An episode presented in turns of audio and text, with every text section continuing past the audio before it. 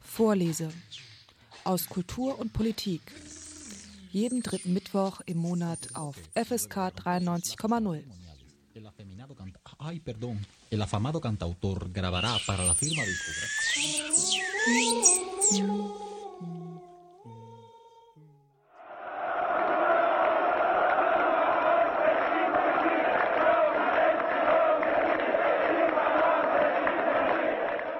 Wir schreiben den 21.12.1989.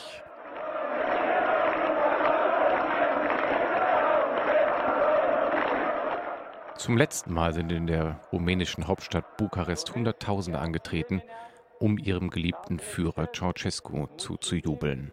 inițiatorilor și organizatorilor acestei mare manifestări Es ist die letzte offizielle Rede des rumänischen Staatschefs Nicolae Ceausescu im sozialistischen Rumänien.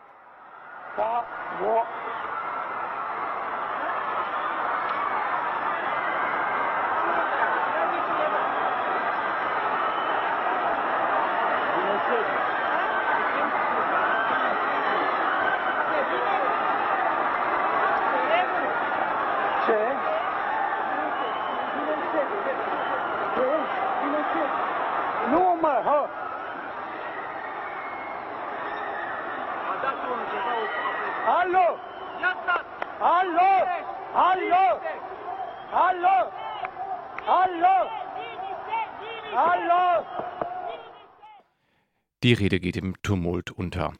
Minutenlang wird das rumänische Staatsfern Musik spielen und schöne Bilder zeigen. Wenige Tage später ist der Sohn der Sonne, ist Ceausescu tot. Verurteilt durch ein Standgericht in einem Verfahren, das kaum länger als eine Stunde dauerte. Für Rumänien geht eine Epoche zu Ende. Das kommunistische Regime wird hinweggefegt und Rumänien wandelt sich zu einer Demokratie. Die Wunden indes sind bis heute nicht verheilt. Doch wer war dieser Nicolae Ceausescu eigentlich? Oder vielmehr, wer oder was war das rumänische Diktatoren-Ehepaar Ceausescu? Denn seine Frau Elena war nicht minder involviert in die sozialistische Staatsführung. Wir werden uns in der heutigen Ausgabe der Sendung Vorlese aus Kulturwissenschaft und Politik hier auf FSK 93,0 der Biografie des beinahe letzten stalinistischen Führers in Europa widmen. Dazu spreche ich in der kommenden Stunde mit Thomas Kunze. Er arbeitete von 1995 bis 2001 als Gastlehrer in Rumänien.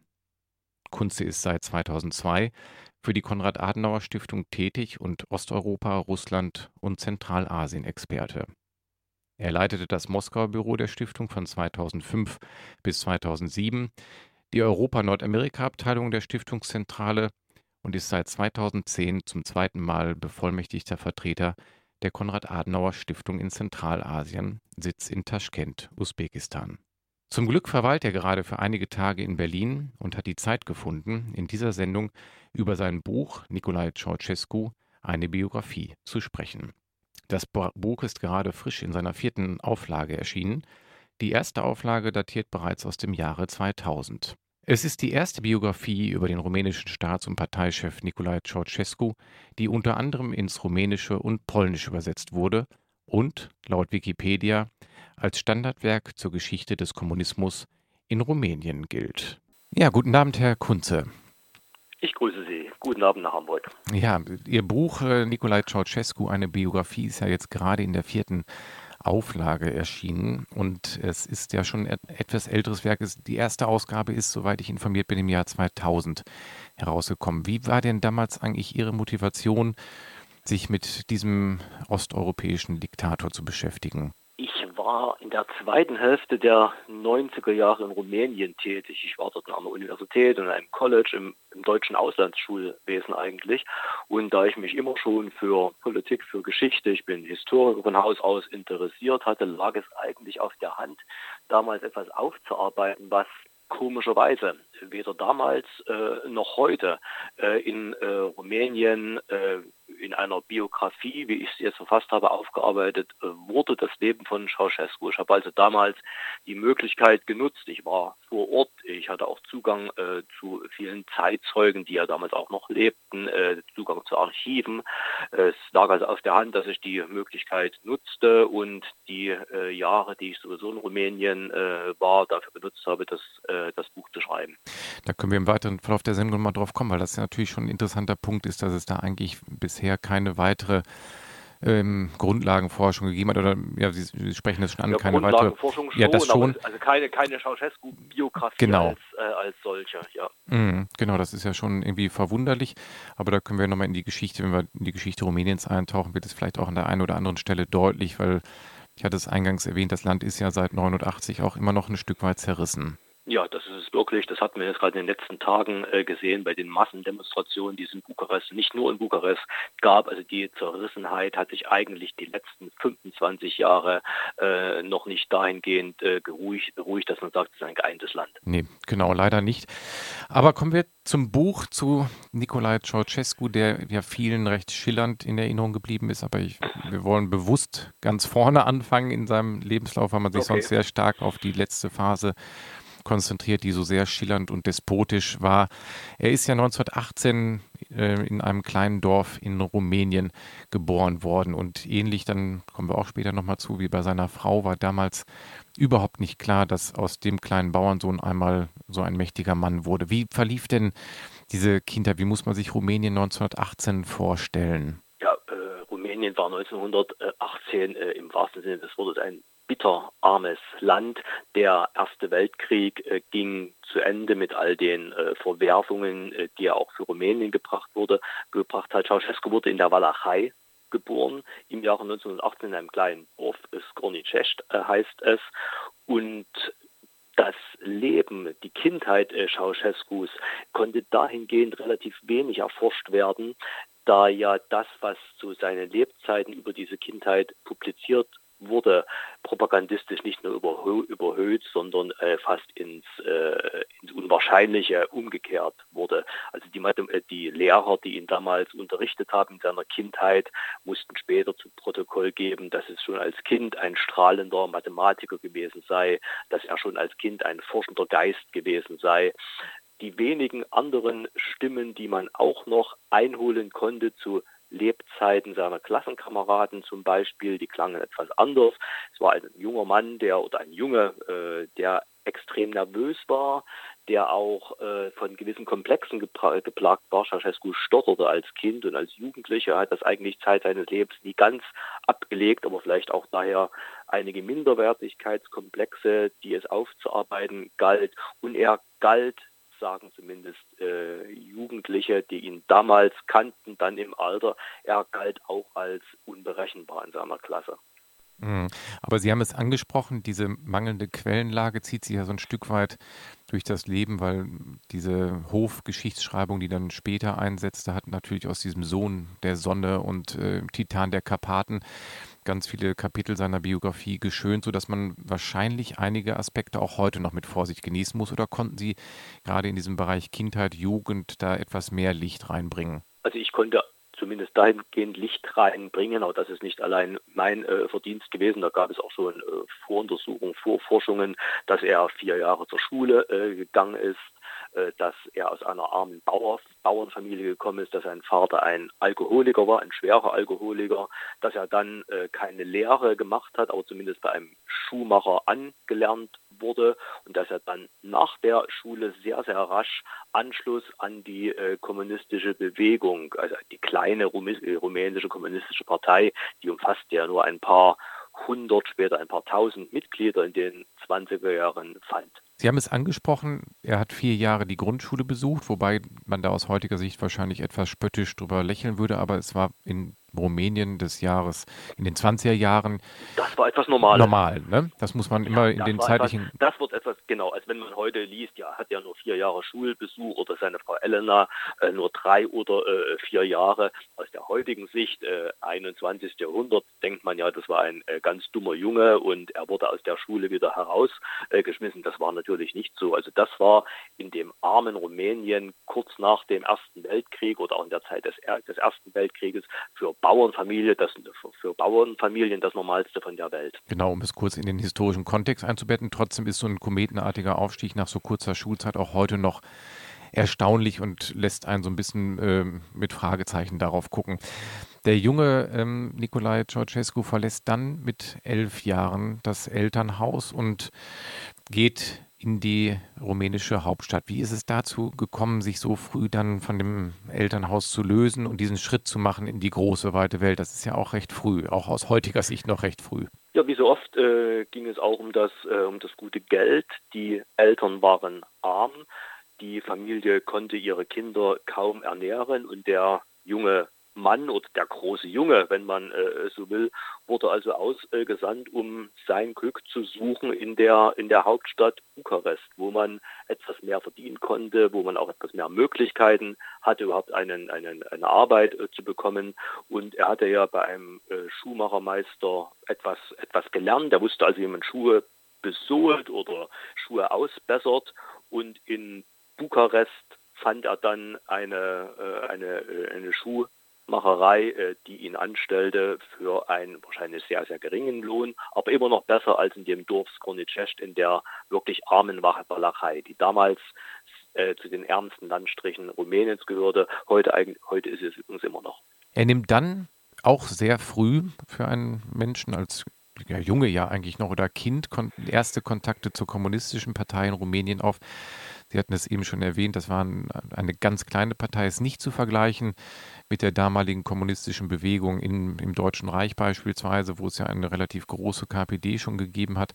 Die Sowjetunion gibt es seit 1917 als sozialistischer Staat, aber das Jahr 1928, 29 in Bukarest in Rumänien war die kommunistische Partei eine Splittergruppe, aber auch noch nicht legal, oder? Nein, genauso äh, ist es. Die äh, rumänische kommunistische Partei, RKP, abgekürzt, galt, äh, galt als eines der schwächsten äh, Glieder innerhalb der Komintern, der kommunistischen Internationale. Äh, sie wurde auch verfolgt in den 20er Jahren, in den 30er äh, Jahren und Ceausescu stieß zu dieser Partei nicht etwa aus politischer Überzeugung, also woher sollte die auch äh, bei so einem jungen Mann, der in der Schule mit politischen Fragen und auch in seinem Elternhaus nicht konfrontiert worden war, kommen. Er stieß, glaube ich, eigentlich aus Zufall äh, hinzu. Der Mann, bei dem er arbeitete, bei dem er angestellt war, war entweder Mitglied oder Sympathisant dieser äh, Partei, das äh, erschließt sich äh, nicht. Und für Ceausescu war es, glaube ich, das erste Mal in seinem Leben, dass er das Gefühl hatte, wichtige Aufgaben erledigen zu dürfen.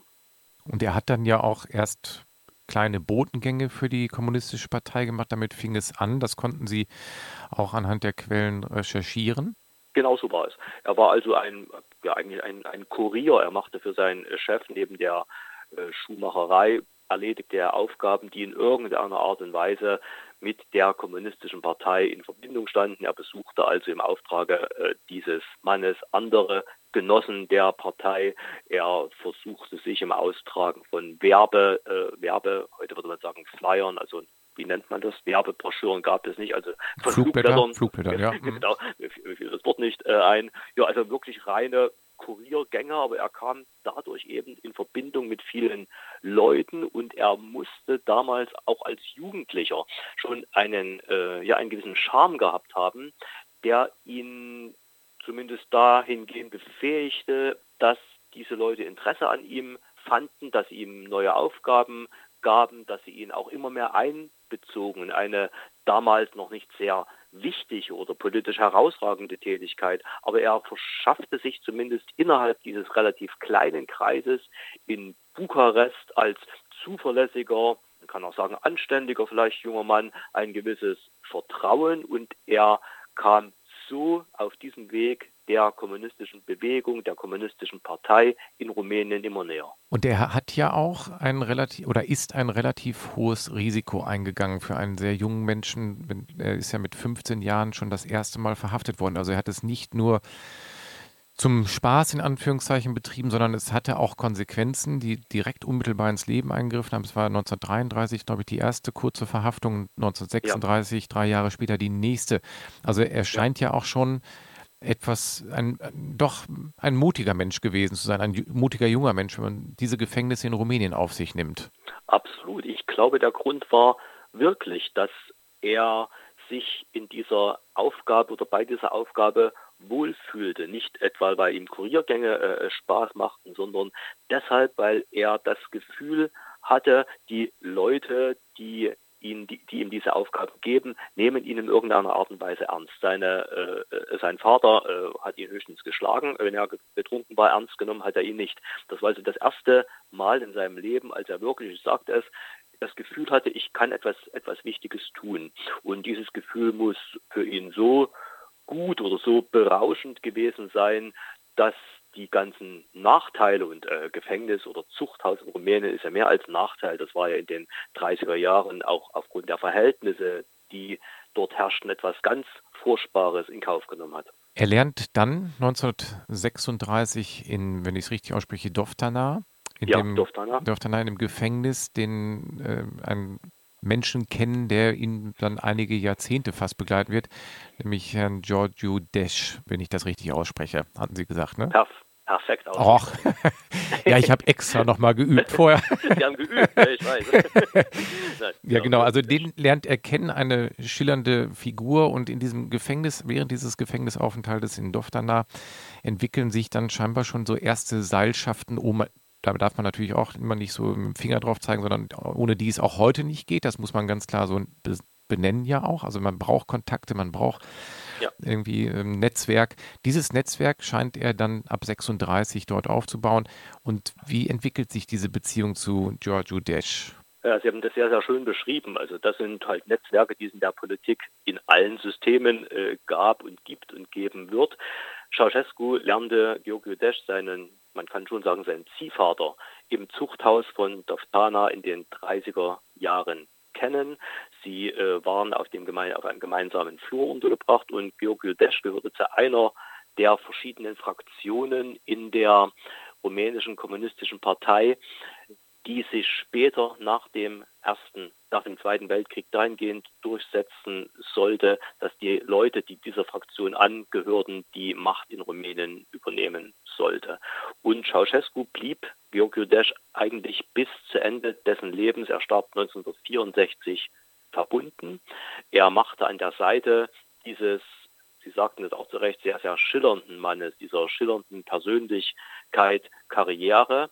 Und er lernte, aber da kommen wir vielleicht später noch darauf zu sprechen, dann zur Zeit der Machtübernahme der Kommunisten, also nach dem Zweiten Weltkrieg. Er lernte an der Seite dieses Mannes auch das durchaus brutale Handwerk, was die Kommunisten in Rumänien seit Ende des Zweiten Weltkrieges ausübten. Ja, ihr hört FSK auf 93,0 und seid mitten in der Sendung Vorlese aus Kulturwissenschaft und Politik. Und in der heutigen Sendung ist Thomas Kunze zu Gast und wir unterhalten uns über seine Biografie zu Nikolai Ceausescu. Herr Kunze, wir haben jetzt eben so einen kleinen Bruch gemacht. Sie haben schon einen Blick in die Zukunft geworden, das, geworfen, das sozialistische Rumänien vorgeschaltet, bevor es dazu kam, im Zusammenbruch der faschistischen Allianz, gab es in Rumänien noch diese Antonescu-Diktatur, die bis 1944 äh, ging. Können Sie noch mal kurz umreißen, wie Ceausescu diese Jahre unter der Diktatur verbracht hat? Er verbrachte sie größtenteils im Gefängnis, im Zuchthaus die, äh, die Antonescu-Diktatur seit 1940. Antonescu putschte sich ja 1940 mit Hilfe der sogenannten Eisernen Garde, einer faschistischen, mit Deutschland verbundenen Organisation an die Macht und blieb bis 1944 an, äh, an, der, äh, an der Macht bis zu seinem, bis zu seinem Sturz. Ja, Ceausescu gemeinsam mit Georgiou Desch in dem Gefängnis Doftana, dann in Tirgu Jiu und er verbrachte die Zeit im Gefängnis durchaus damit auch die politischen Ereignisse, die sich in und um Rumänien in Europa abspielten, zu beobachten. Die Kommunisten hatten also in dem Gefängnis durchaus Zugänge zu den zu Informationen. Sie wussten, was außen passiert. Sie hatten auch Leute in den Gefängnissen, die mit der Außenwelt nicht nur verbunden waren, sondern die sie auch regelmäßig mit Informationen besorgten. Und man kann auch durchaus sagen, sie bereiteten sich schon im Gefängnis darauf vor, möglicherweise später einmal eine wichtige Rolle, eine wichtigere oder eine andere Rolle zu spielen. Vor allen Dingen dann, als sie merkten, dass durch den Angriff Hitler Deutschlands auf die Sowjetunion 1941 und die sich dann eigentlich wenig später schon abzeichnende Kriegswende die Möglichkeit eröffnete, dass Deutschland, dass Hitler Deutschland in diesem Krieg nicht als Sieger hervorgehen wird. Genau, und so kommt es dann ja auch. Und wir treffen dann beim Kriegsende auf ein Rumänien, das unter sowjetischen Einfluss gerät. Sowjetische Besatzungstruppen äh, sind in Rumänien lange Zeit stationiert. Und wie in vielen osteuropäischen Ländern kommt es zu einer Machterweiterung des sowjetischen Blocks oder des späteren Ostblocks, wie man es dann nannte. Der eiserne Vorhang fällt. In Rumänien trifft man ja auf eine kommunistische Partei anders als zum Beispiel im ehemaligen Deutschen Reich, die wie wir schon besprochen hatten, auch aus einer kleinen einer Handvoll Leute eigentlich nur besteht und die jetzt die Chance haben, unter sowjetischem Einfluss den Staat so umzubauen, wie sie das möchten. Welche Rolle spielte Ceausescu in diesen ersten Jahren der Konsolidierung, in den ersten Jahren, die ja noch unter einer Regie, einer Oberregie von Stalin in der Sowjetunion lief?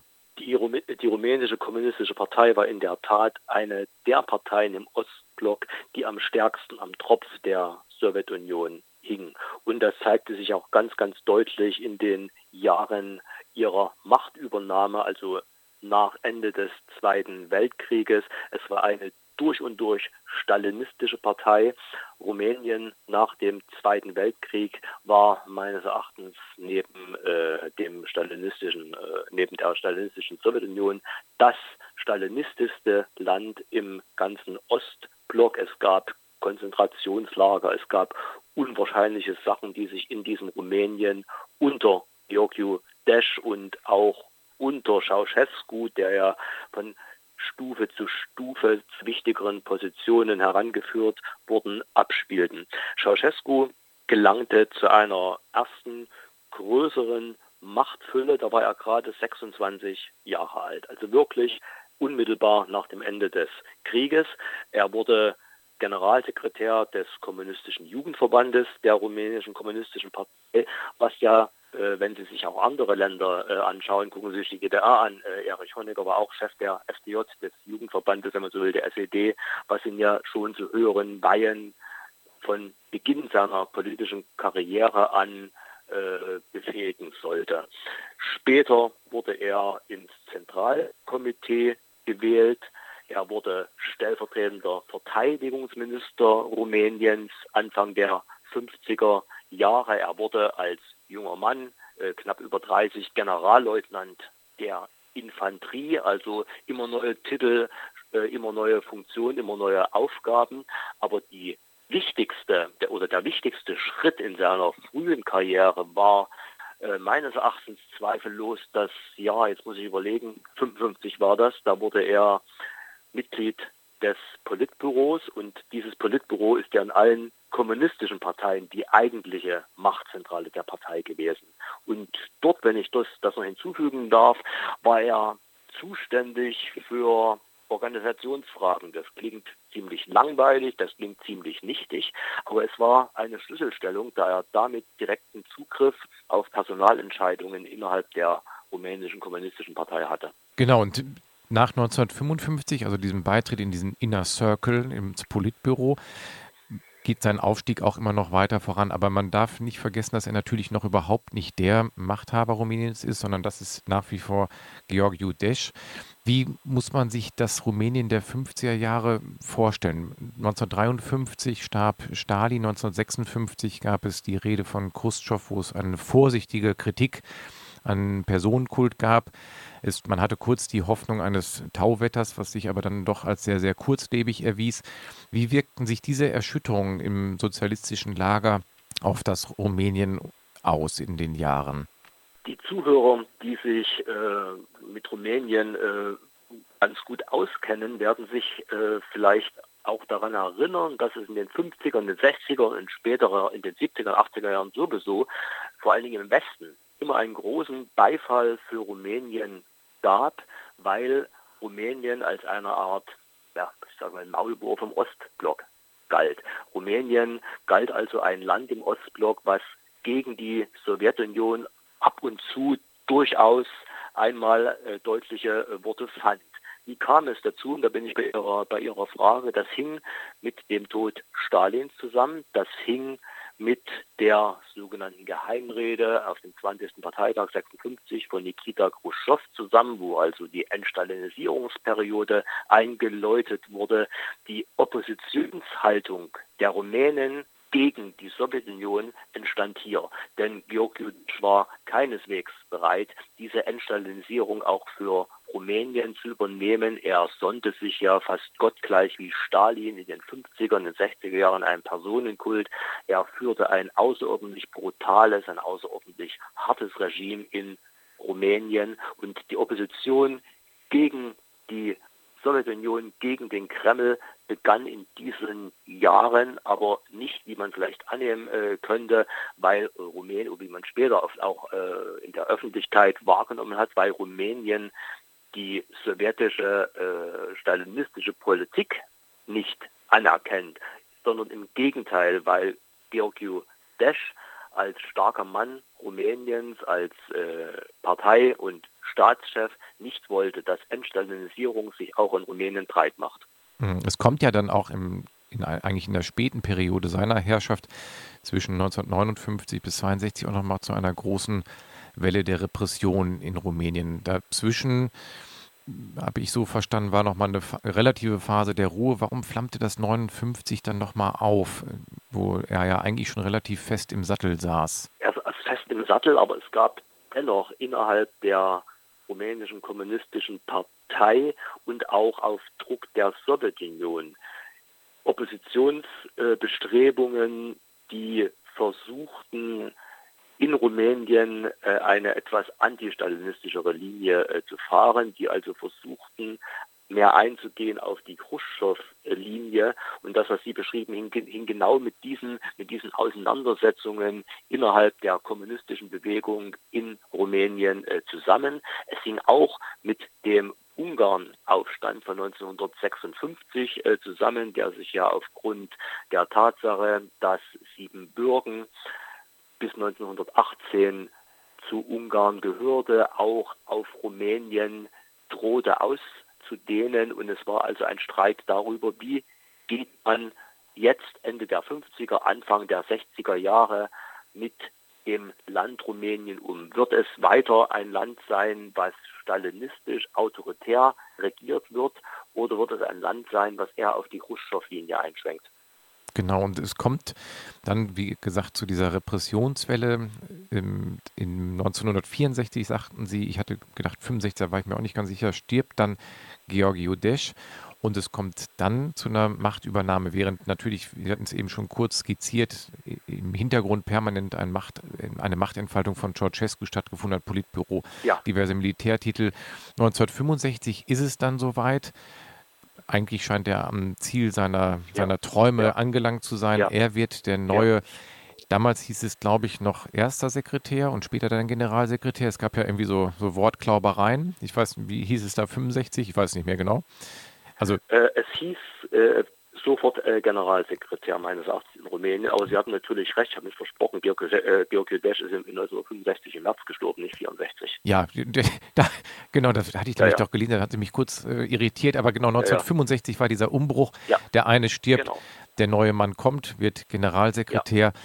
Wie kam es dazu? Er hatte scheinbar im Hintergrund schon genug Fäden gezogen und wird dann letztendlich ernannt und ist auch zu Beginn ein Hoffnungsträger, weil er ja auch für den gesamten Ostblock eigentlich ein sehr junger Mann noch ist.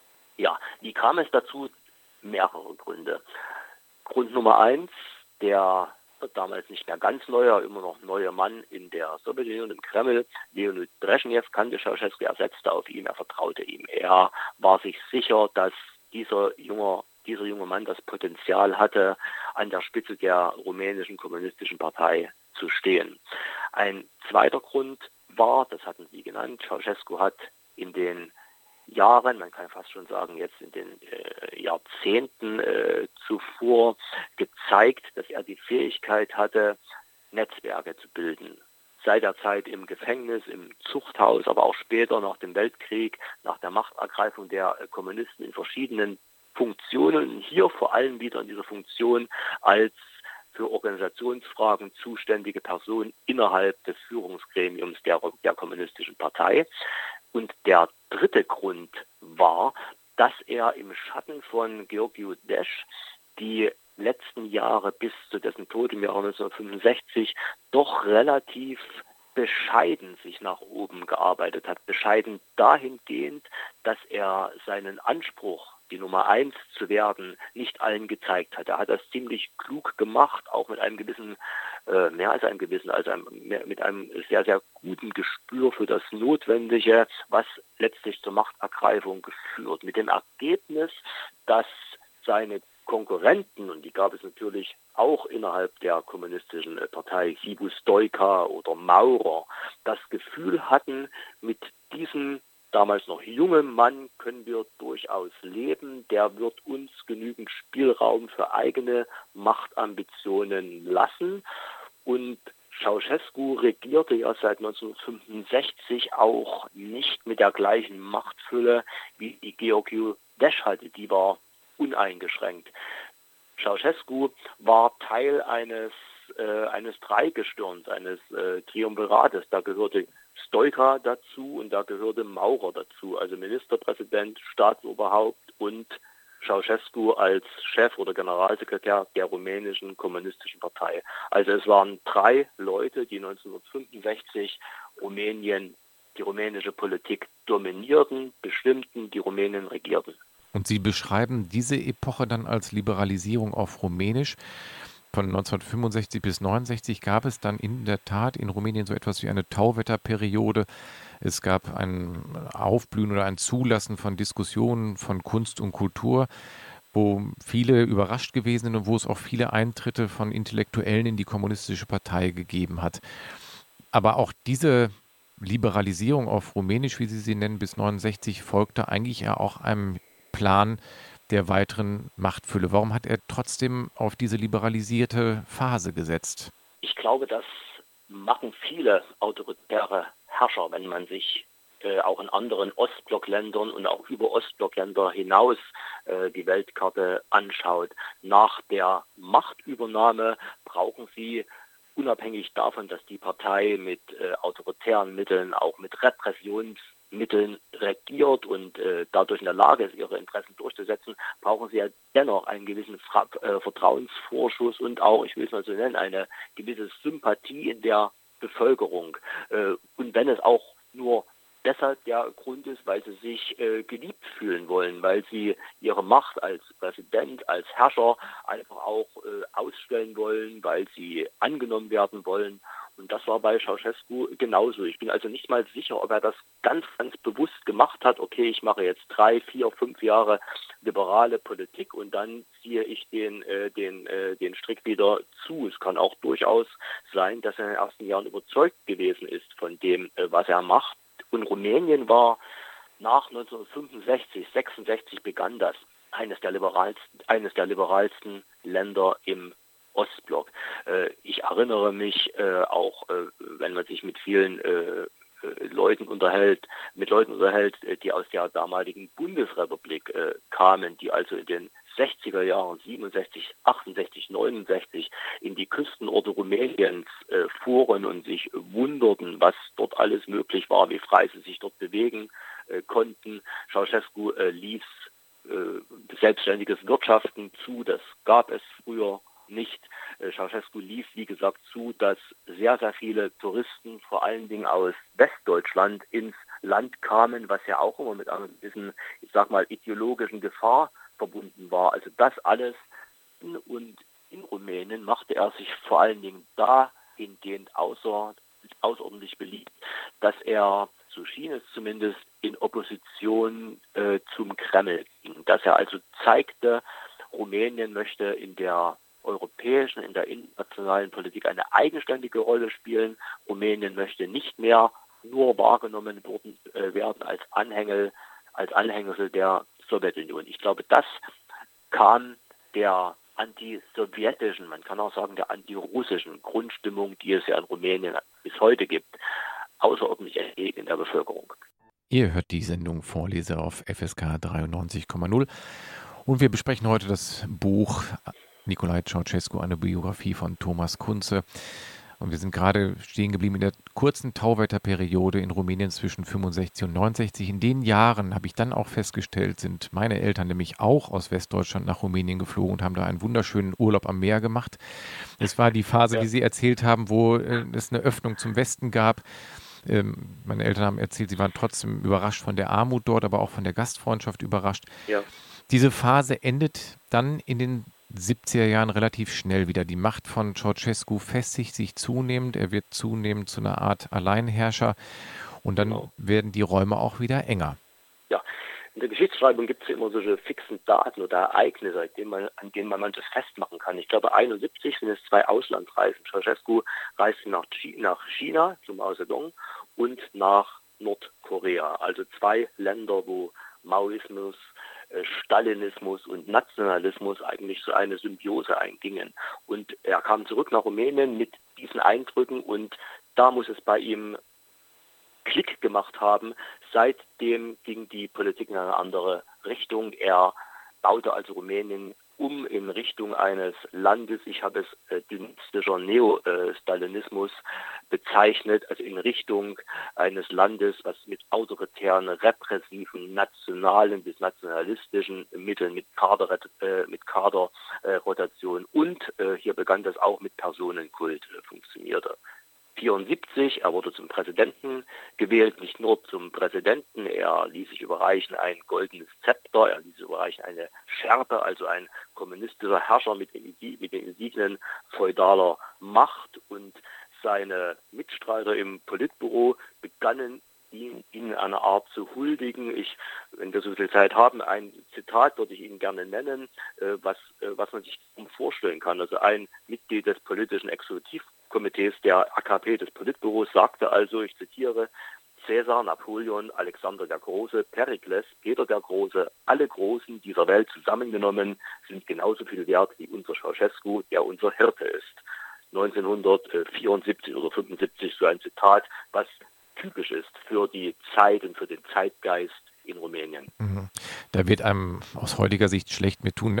Ja, Im Nachhinein auch immer noch die Menschen leid, die in so einem Land leben müssen und sowas tagtäglich ja. Äh, lesen müssen, aber man muss es ja auch zum Besten geben. Also man, man, muss sich dementsprechend ja auch konform verhalten und genau, es gab ja noch andere tolle Beschreibungen, Sohn aus Honig ja, oder wie auch immer und Genie der Karpaten. Also Honig der Welt. Honig der Welt sogar. Genau. Es, lieb, äh, es gab halt den süßesten Kuss der Heimaterde, das ist mein, meine Lieblingsbeschreibung für ihn. Ja, also bei aller Absurdität ja. hat es natürlich und Monstrosität ja. hat es natürlich einen realen Bezug. Er war der Alleinherrscher nicht alleine. Werfen wir noch einmal kurz einen Blick auf seine Gattin, die an seiner Seite ja schon seit den 30er Jahren mhm. war. Elena Ceausescu hat er ja schon relativ früh kennengelernt, 1939. Und die beiden werden ja so ein, so ein schreckliches Paar bis 89 eigentlich nicht nur er ist Genie der Karpaten, sondern auch Elena Ceausescu mit drei Jahren Schulbildung steigt auf zur Wissenschaftlerin von Weltrang. Kurz ein Blick auf Sie. Wie wird man zur Wissenschaftlerin von Weltrang?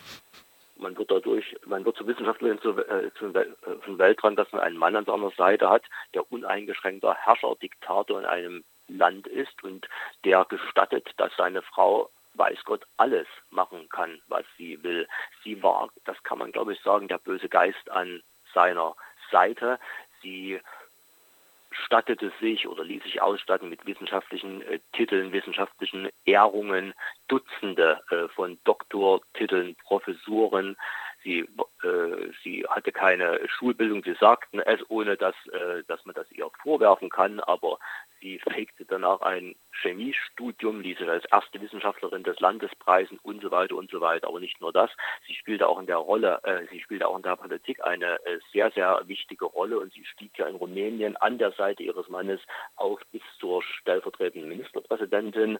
Auch wichtig hier, zuständig für Kaderpolitik, für Personalpolitik. Also das, was wir in den 50er Jahren bei Ceausescu hatten, wiederholte sie in den 80er Jahren. Sie bestimmte also die Personalpolitik der rumänischen kommunistischen Partei und damit des ganzen Landes. Genau, man muss immer genau hingucken, nämlich diese schillernden und bizarr wirkenden Herrscher. Sie hatte natürlich auch, was weiß ich, mehrere hundert Paar Schuhe und Pelzmäntel und sonst was. Das klingt immer so, äh, so wirklichkeitsfern, aber sie war schon, Sie haben gerade einen kurzen Blick darauf geworfen, auch eine knallharte Realpolitikerin, die mit dazu beigetragen hat, dass dieses System auch so lange gehalten hat.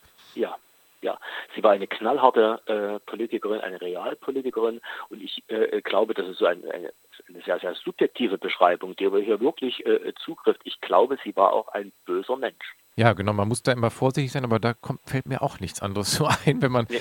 wenn man so die einzelnen ja. Puzzlesteine zusammenbaut.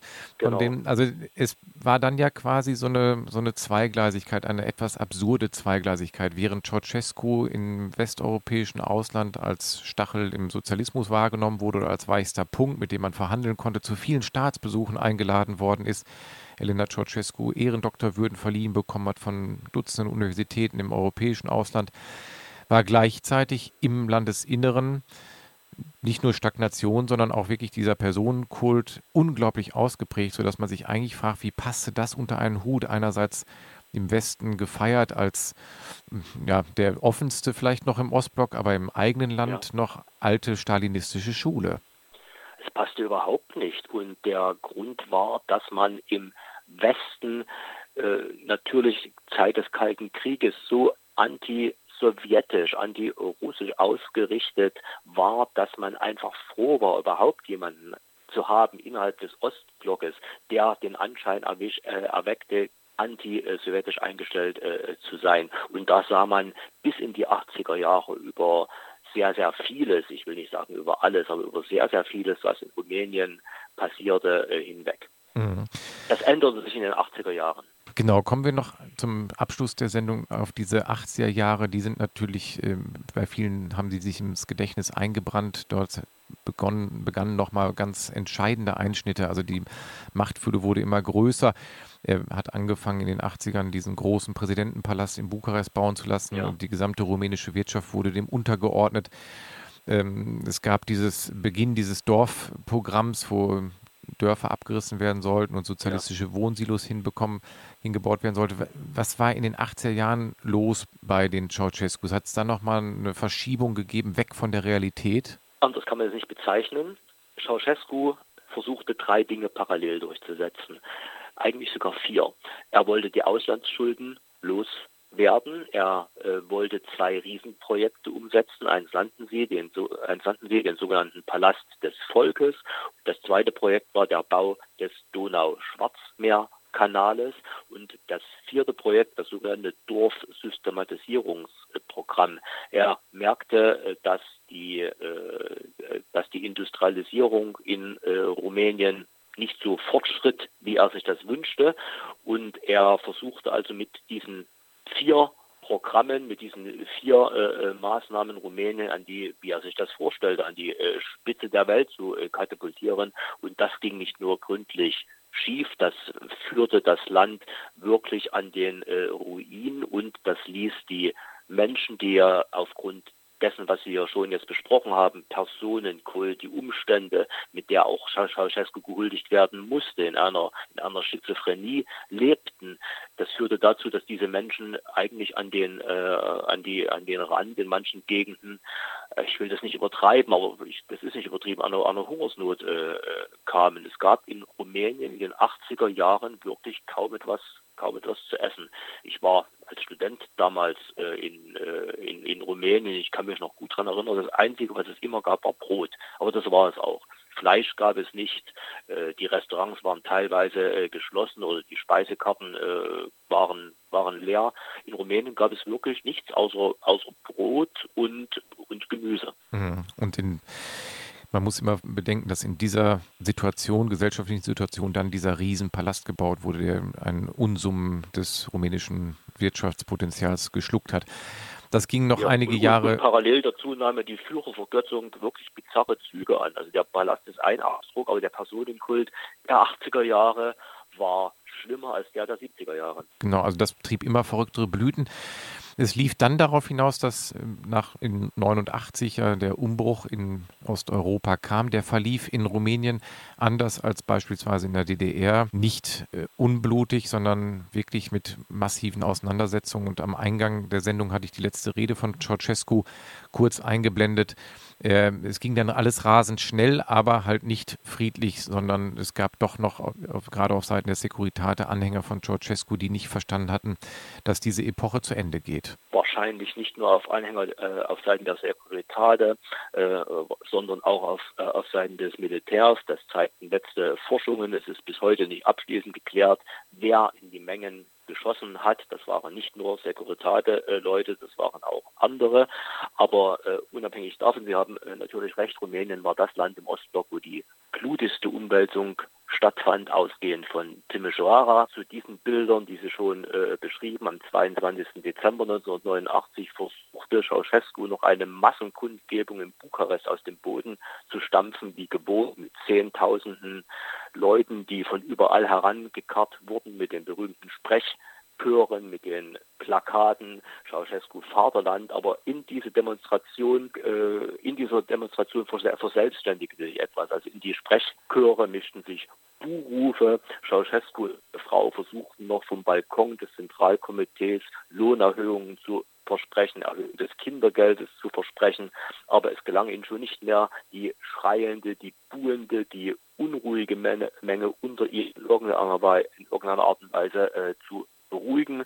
Die Menge brach in das Gebäude des Zentralkomitees ein. Unten die Tore wurden aufgebrochen.